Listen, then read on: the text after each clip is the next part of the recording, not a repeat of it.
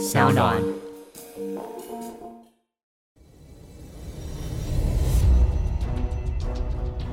什么是正义？什么是真相？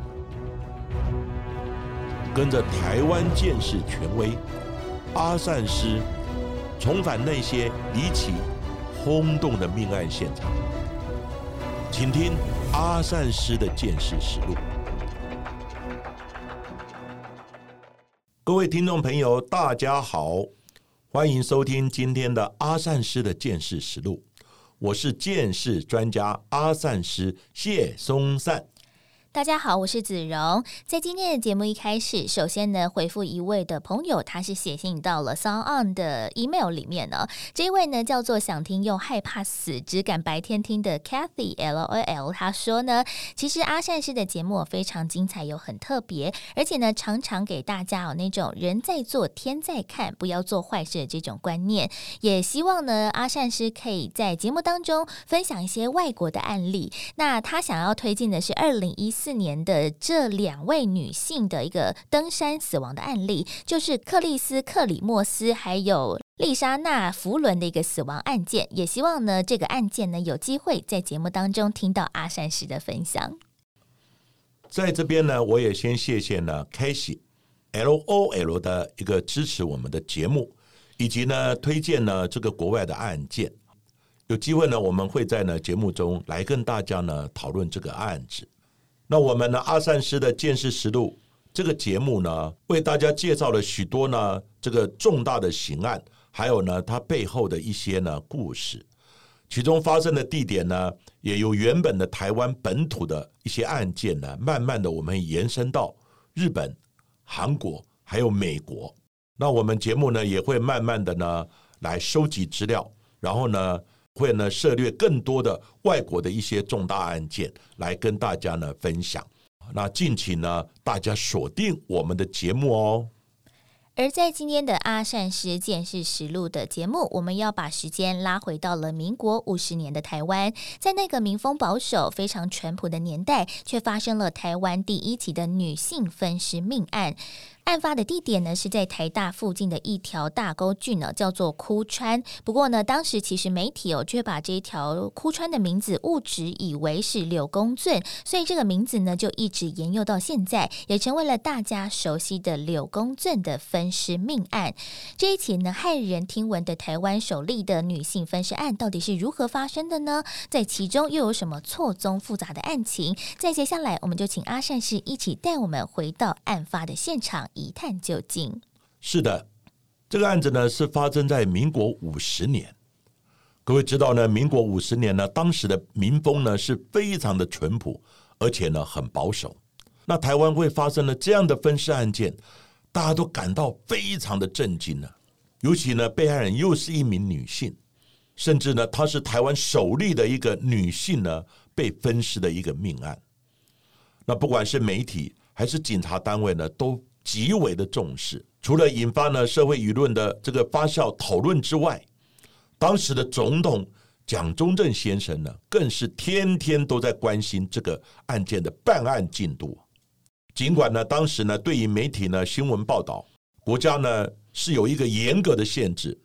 但是因为这个案子呢，我们蒋中正总统他关注了，导致呢这个新闻管制的单位呢叫文传会。他就呢破天荒的开放媒体呢，对于这个案件，你们可以自由的报道，不受限。可见这个案子在当时是多么的受到重视。那这起呢柳公俊的一个分尸案件呢，要从呢民国五十年二月二十六号呢晚间呢大概九点呢开始讲起。那当时呢有市民呢兵工学校的学生。兵工学校呢，就是现在的陆军的后勤的训练中心。那这四名学生呢，晚上呢在新生北路的这个枯川附近呢，他们在散步。那这条枯川呢，是在日治时代的时候就开辟的一条呢水渠，它是具有呢防洪还有排水的功能。那后来呢加盖了，也成为了今天的新生南路。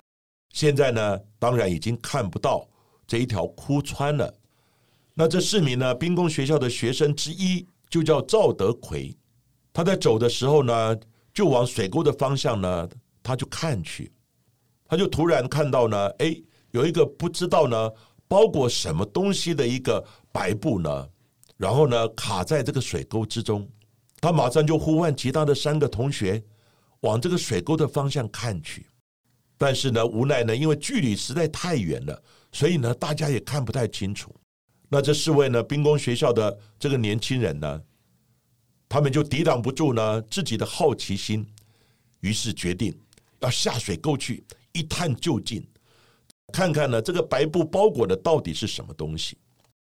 四个充满好奇心的年轻人下到了水沟之后，用力的想要把这个非常神秘的白布包裹拉上水沟，但是呢，真的实在太重了，怎么拉呢都拉不上来。就在这个时候呢，正在巡逻的远警叫做梁迪瑞，他就经过了，被四位年轻人呼喊，一起前来帮忙。在五个人一阵的努力之后，终于顺利的将这个白布包裹拉了上来。那五个人呢，就仔细的端详这个包裹，才发现呢。其实包裹不只有一个白布，另外呢还有草席。而最早发现包裹的这个赵德奎哦，终于按耐不住了，就拿出了身上的这个小刀，就准备把包裹割开，来看看里面到底包着些什么。这个包裹啊，一层一层的割开，一下子是白布，一下子是草席，一下子又是一层白布，到底是什么东西包的那么缜密呢？在越来越割开的时候，终于看到最后一层是一个油纸。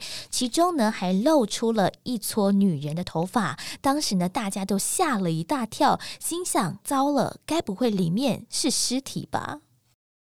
尸体，尸体，是女人的！这五人呢，就大声惊呼着。割开的包裹里面呢，是有着一个年轻的女性的头颅，还有的她上半身的躯干。看到这些画面的这个远景呢，还有学生们。都惊叫了起来，这一惊叫呢，也让四周的路人呢觉得奇怪，通通聚集过来看。不久之后呢，支援的远警呢也陆续的抵达现场，他们呢跑回呢赵德奎等人刚刚发现尸体的地方呢查看一下，赫然发现，在不远处的时候还有另外一个布包，而且呢还隐约的露出呢一只手背，这下可不得了啊！一个女人的身体呢，被分尸为一个头颅、躯干，还有四肢呢，总共有六大块，分成两个包裹呢。包裹之中呢，还掺杂了几根的一些狗毛。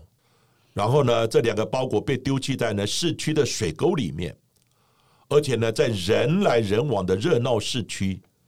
居然都没有人发现。那在这个分尸案件呢被传开之后，引发大众的热烈讨论。由于呢是连我们蒋中正总统呢都十分的关注这个案子，所以呢检警的办案压力呢也相对的增添不少。另外呢少了管制的新闻媒体也开始的疯狂的报道这一起呢骇人听闻的分尸案件。为了引起呢读者的关注，媒体呢在未有明确的查证之下呢，开始对案件呢捕风捉影，甚至于呢加油添醋。这些报道呢，除了混淆呢检警的办案之外，也成了呢媒体的乱象。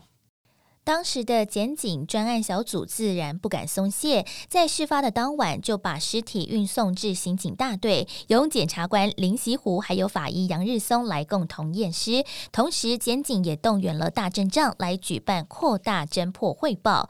不过，虽然动员了所有的警界精英来共同侦办这起案件，不过呢，在眼前有最大的一个困难点，就是这名被害的女性到底是谁？因为两个装有尸块的包裹。其实当中没有任何的个人身份的讯息，而在当年呢，也还没有 DNA 的检验技术，所以死者到底是谁，就成为了眼前最重要的破案问题。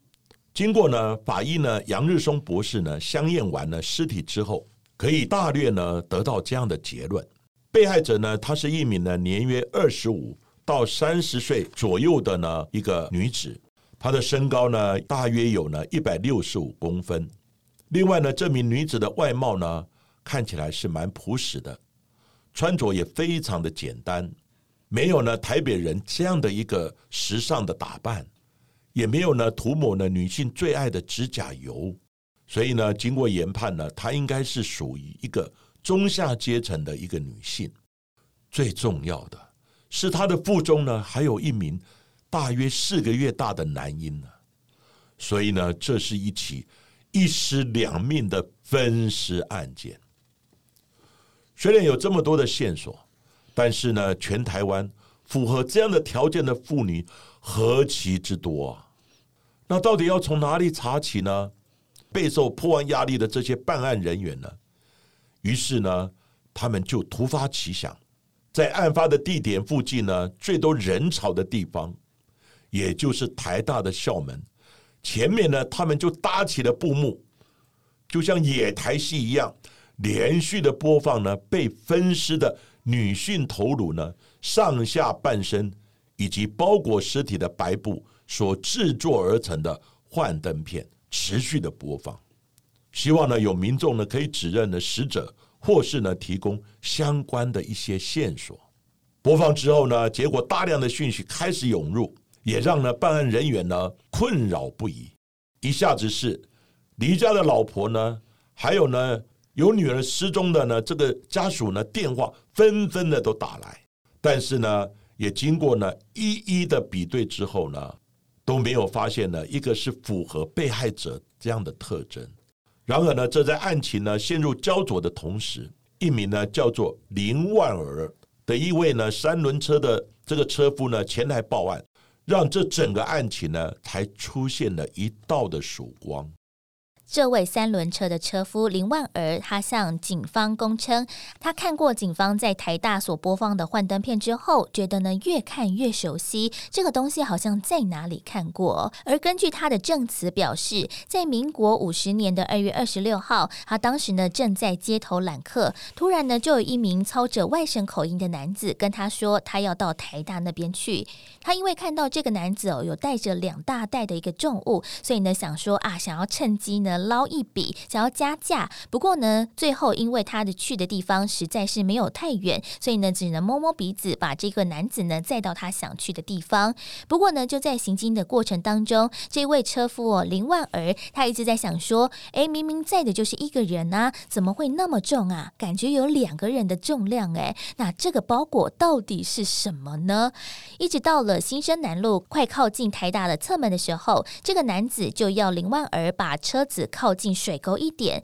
他虽然想要帮忙，但是这个男子呢却不愿意让他碰触他的包裹，所以呢，这个男子就自行把包裹搬下了车，付钱，匆匆的离开。那当时候，其实林万儿他也没有特别想太多，就这样子驾车离开，一直到了他在台大的门口看到了警方所播放的这个幻灯片，他才慢慢的想起来当时载客的案发经过。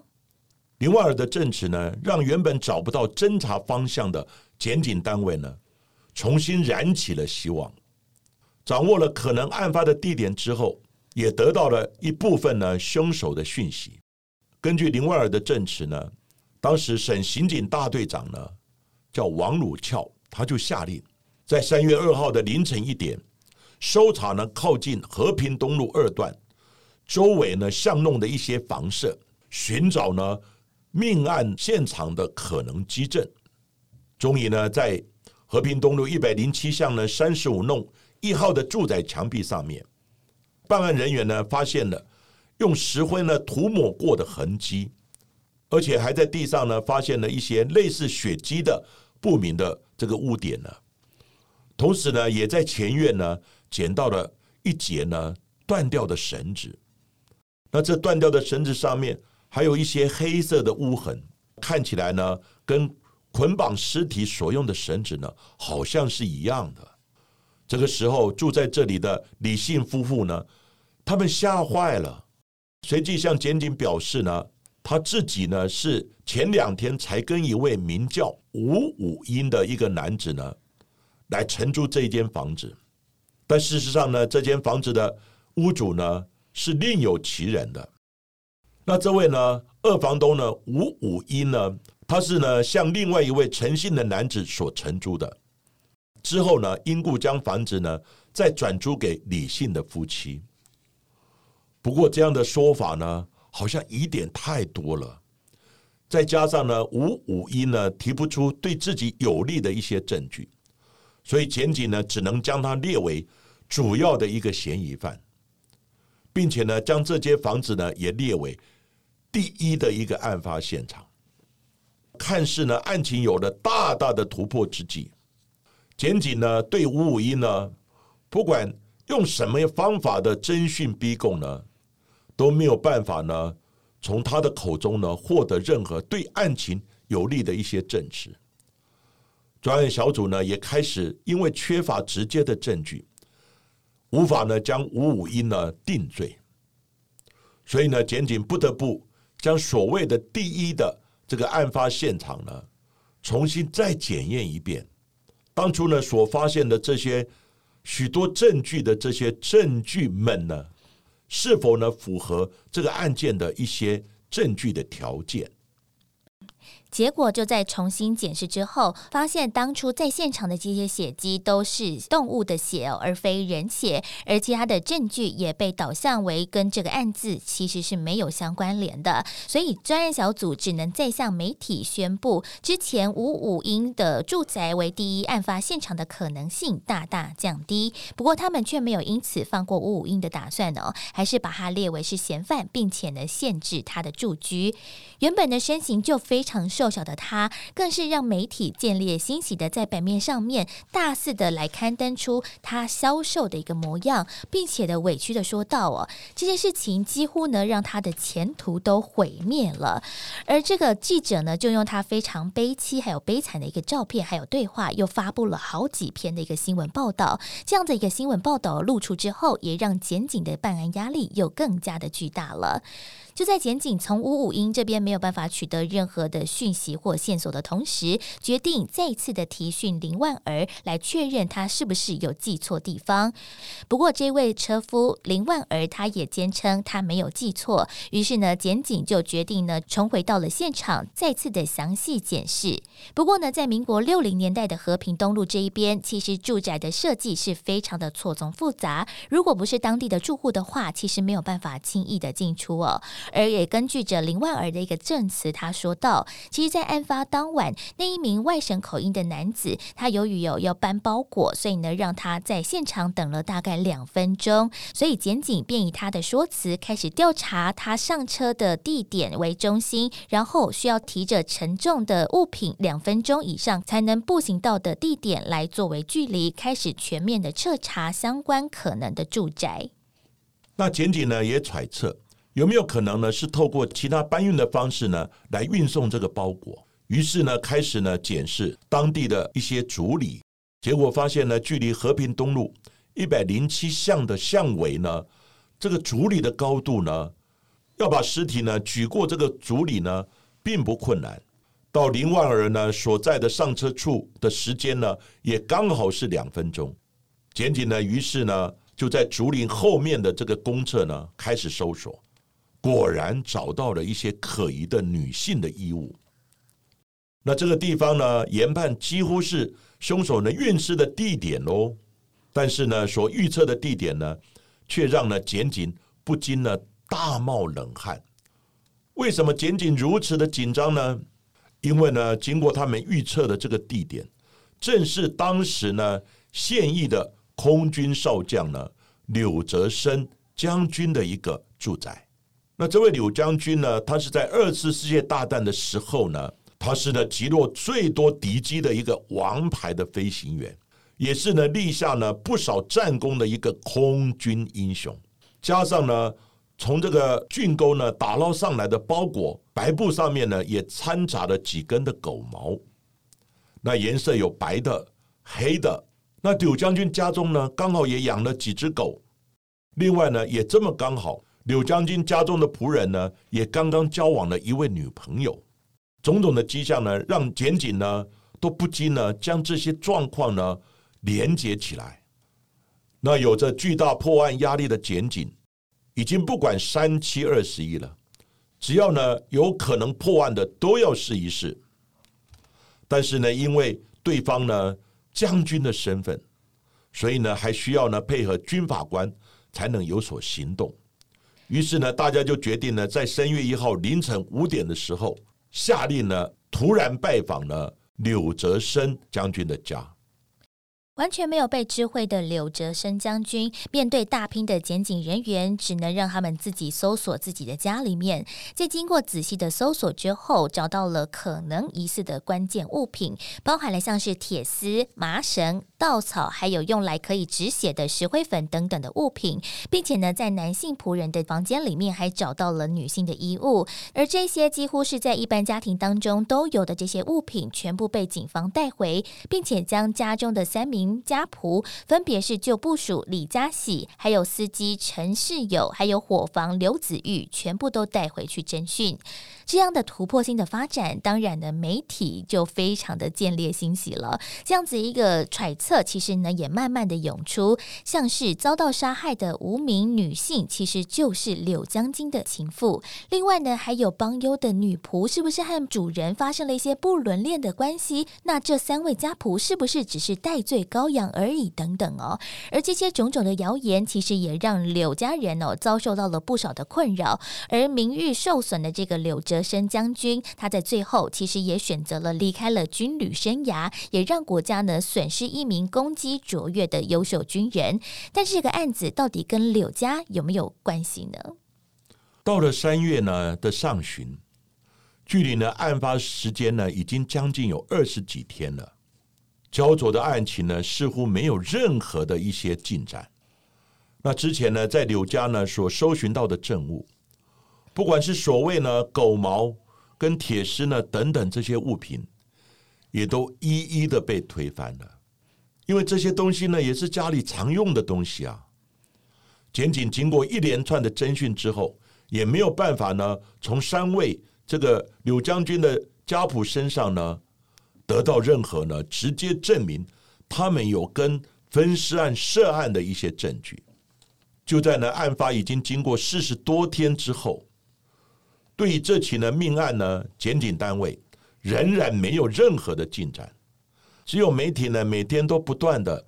自顾自的在编撰的读者想看的一些内容，期待着有一天呢这起分尸命案可以来到呢更高潮的环节，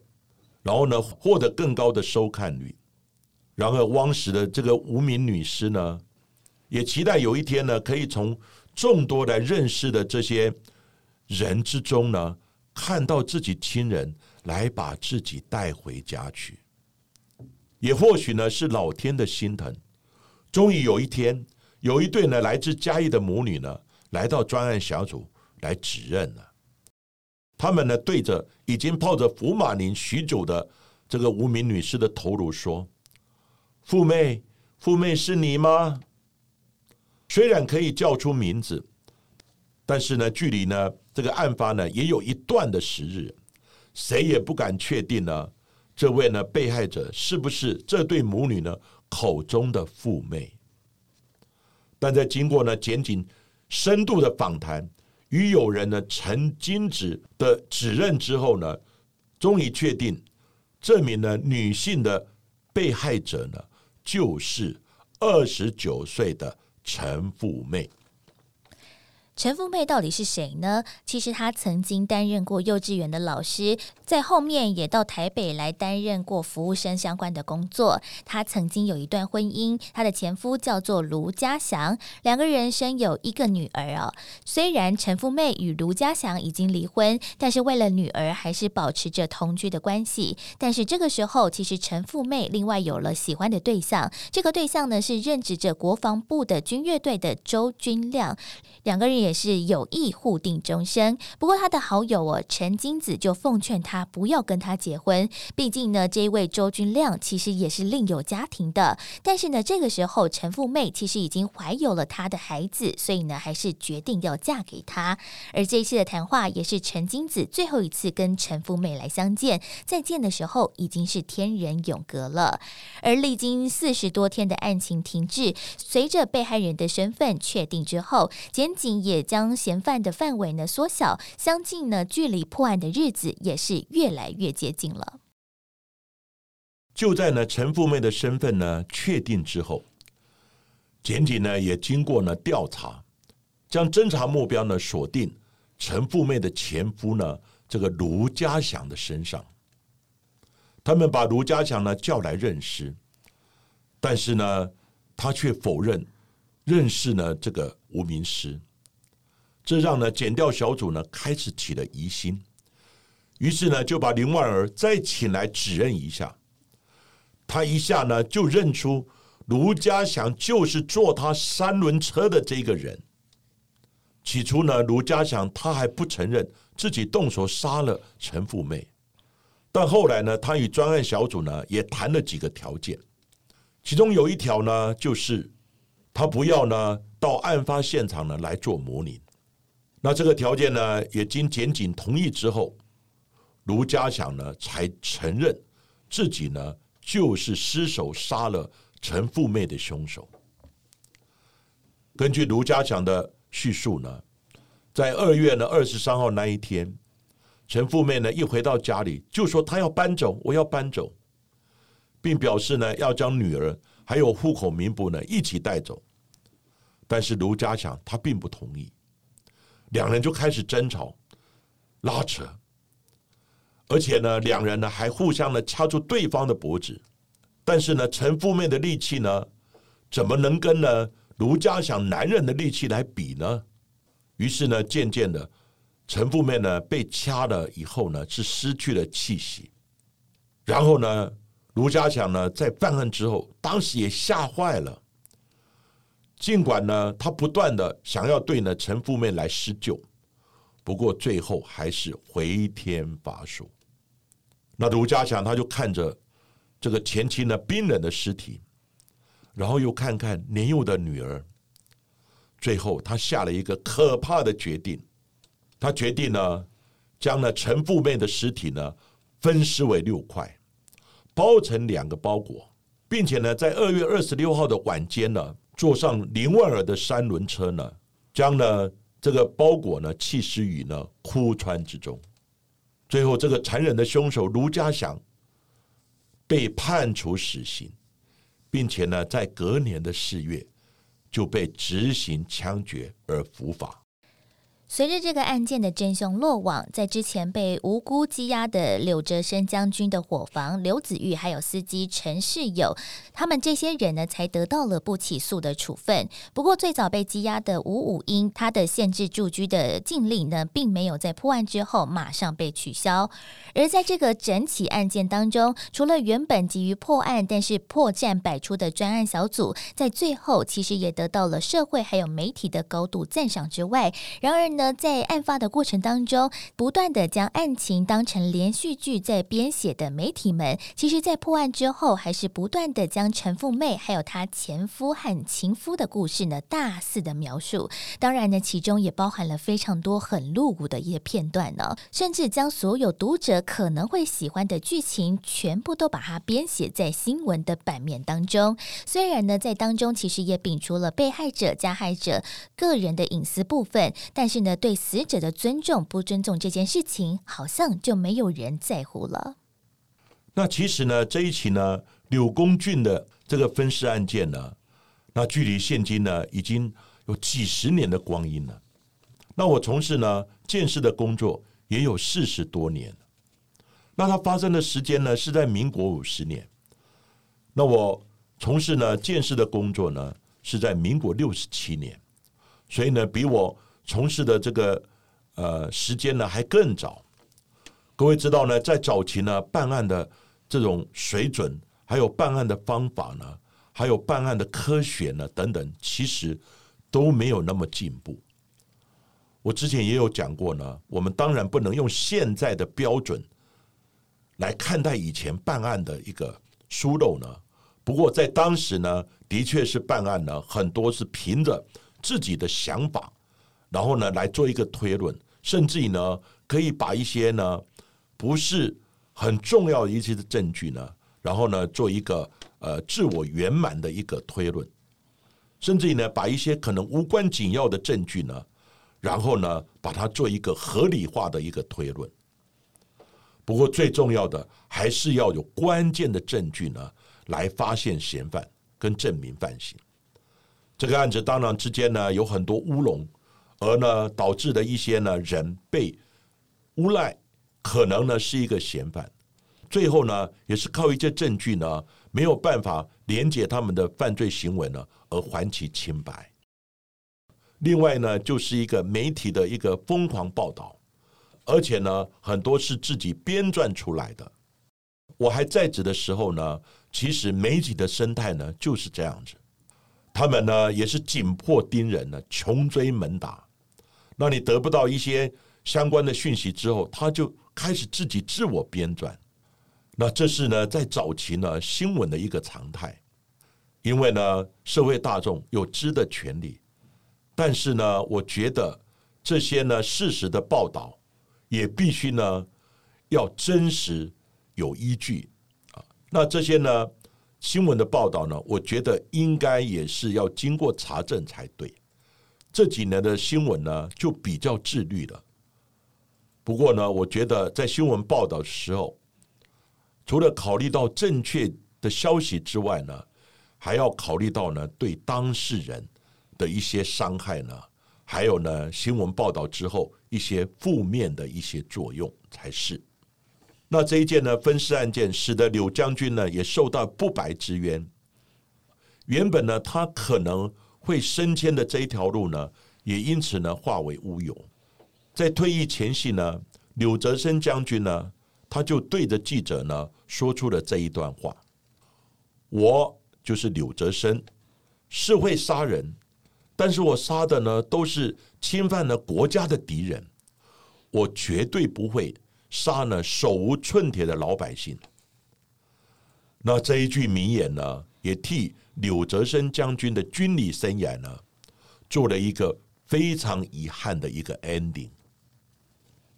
那民国五十年呢，二月二十六号的这个柳公俊的这个分尸案件，在当时呢，这个国内的某大报在破案之前的五十二天里面呢，他总共登了三百三十九则呢记者瞎掰的一个报道，也就是我们现在所称的假新闻。那其他呢？各家的报纸呢，全部加起来也不及这个知名的大报呢一家这么多的一个瞎掰的这种报道呢，还有他在呢用字遣词上面的一个武断呢跟恶毒。而今天的节目就为大家进行到这里，谢谢大家收听阿善师的见识实录。如果喜欢我们节目的话，欢迎在 s o n Spotify、Apple Podcasts、KKBox 上面呢来订阅我们节目，并且踊跃留言给我们，给我们五颗星的评价。下一集也让我们一起继续听下去。